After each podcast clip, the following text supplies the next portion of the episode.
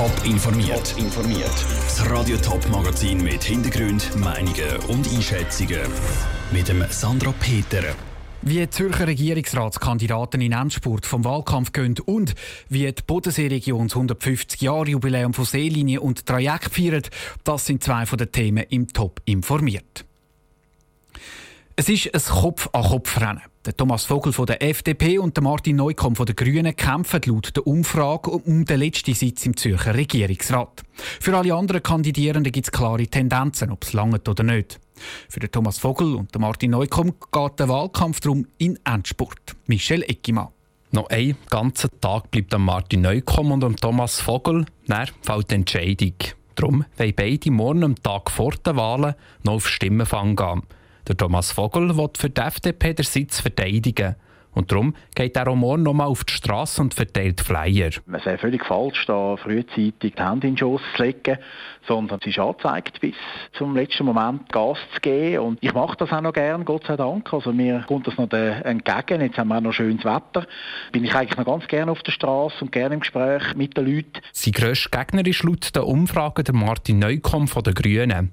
Er ist Thomas Vogel auf den Fersen. Und darum ist unser Ziel, mal möglichst viele Leute natürlich noch jetzt mobilisieren, aber das nicht nur auf der Straße, sondern auch auf den sozialen Medien, vor allem um die Leute daran erinnern, es sind jetzt Wahlen, weil es kommt immer wieder vor, dass ich auch von Leuten höre, die sagen, oh, jetzt habe ich es verpasst, um sie werfen. Und das ist eigentlich unser Ziel, um zu verhindern, dass die Leute das vergessen. Sagt Martin Neukomm. Auch er ist morgen noch bis am Mittag auf der Straße. Dann reicht es aber dem. Am Ende der Kräfte sie gerne nicht, meint Martin Neukomm. Ich habe jetzt sehr Freude an dem Wahlkampf und ich habe sehr viele positive Rückmeldungen bekommen. Das gibt dem auch wieder Energie zum Weitermachen und Weiterschaffen. Also ich könnte jetzt auch noch länger, aber auf die andere Seite ist es auch schön, dass jetzt der Wahlsonntag kommt und man sieht, wie das Resultat rauskommt. Und genau das Ergebnis kann noch am letzten Tag beeinflusst werden, ist der Thomas Vogel überzeugt. Auch wenn schon viele Wähler ihre Kuvert haben abgegeben das ein oder andere Gespräch, das ich jetzt in den letzten Tagen führen konnte, hat mir gezeigt, dass da durchaus noch etwas rauszuholen ist und noch nicht bei allen der Meinungsbildungsprozess schon völlig abgeschlossen ist. Der Thomas Vogel ist zuversichtlich, dass es klappt und er für die FDP den Sitz kann verteidigen kann. Oder Martin Neukomm geht mit einem positiven Gefühl in Wahlsonntag hinein. Für beide ist aber gleichzeitig auch klar, dass es kein Selbstläufer wird. Der Michel Eckimann hat berichtet. Die bisherigen Regierungsräte, die antreten, dürften laut der Umfrage wiedergewählt werden. Und so wie es aussieht, kann Nathalie Rickli von der SVP vom zurücktretenden Ernst Stocker den Sitz verteidigen. Radio Top berichtet am Sonntag live aus Zürich über die Regierungsratswahlen und auch die Kantonsratswahlen.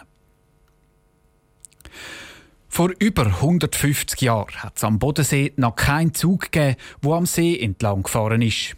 Auch hat es noch keine Fähre gegeben, die die Leute auf Deutschland oder Österreich gebracht hätte.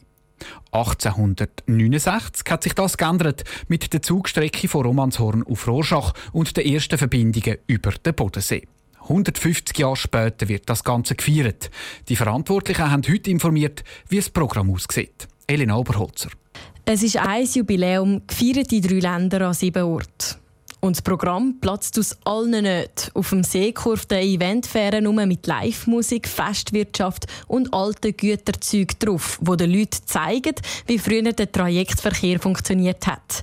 Dort sind nämlich die Güterzüge auf die Dampfschiffe verfrachtet worden und die sind dann mit denen über den Bodensee gefahren. Das Eventschiff fährt drum von Robbenshorn auf Bregenz über Lindau und Friedrichshafen. Drei Länder verbinden den Bodensee miteinander. Und diese wichtigen Hafenstädte feiern drum am 4. und 5. Mai, wie der Jörg Brack vom OK sagt. In Omenson haben wir das grosse Hafenfest mit verschiedenen Schiffen, die man anschauen kann, Zugstaufen, weitere Attraktionen.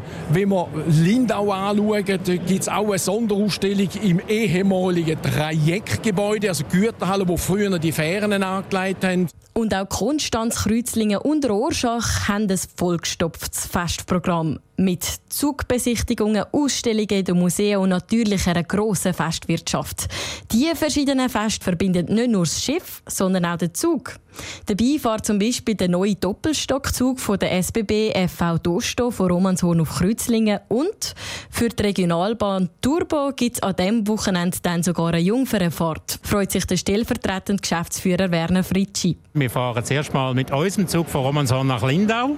Also das ist ein Highlight. Wir wollen ja ja dann später mal so eine Linie auftun, Romanshorn bis Lindau. Und wir werden jetzt an diesem Wochenende das erste Mal viermal im Tag nach Lindau fahren. Dass mit dem Zug und Schiff an einem Tag möglichst alle Orte abklappert kann werden, gibt es dafür ein Sonderticket. Ein Ticket von der Zone Ost kostet mit dem Halbtags 20 Franken. Dann kann ab Frauenfeld rund um den Bodensee so lange Zug und Schiff gefahren werden, bis es einem verkleidet der Beitrag von der Elena Oberholzer. Das 150-jährige Jubiläum von der Seelinie und dem Trajekt ist am 4. und am 5. Mai, also in gut eineinhalb Monaten.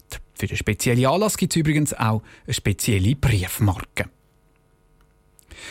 Das Frauenfeld wird in einer guten Woche der 40-köpfige Gemeinderat gewählt. Radio Top hat diese Woche die aktuell stärkeren Parteien vorgestellt. Bei den Gemeinderatswahlen mischen aber noch drei weitere Parteien mit.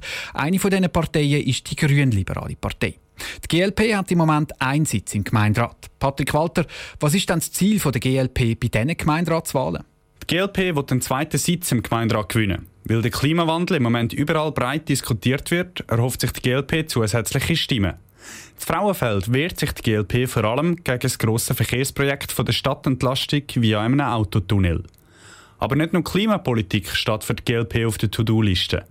Wichtig ist der Grünliberalen auch eine offene Gesellschaft und eine gute Quartierentwicklung. Genau wie die GLP hat auch die EDU bis jetzt einen Sitz im Gemeinderat und auch die EDU will bei diesen Wahlen einen zweiten Sitz dazu gewinnen. Mit welcher Botschaft will dann die EDU das Ziel erreichen? Geradlinig, volksnah und werterhaltend. Das sind Stichworte, die die EDU auf ihren Wahlflyer gedruckt hat.